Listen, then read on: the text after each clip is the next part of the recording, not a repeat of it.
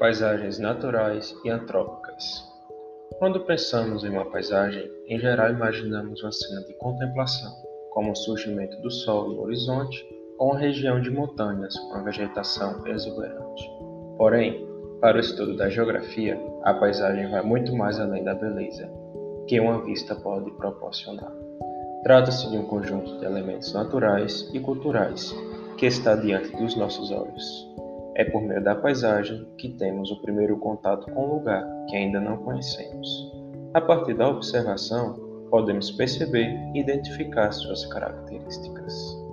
As paisagens apresentam elementos naturais, aqueles formados pela natureza, e elementos culturais, aqueles construídos pela ação da sociedade. A paisagem depende muito da cultura das pessoas que as percebem e as constroem.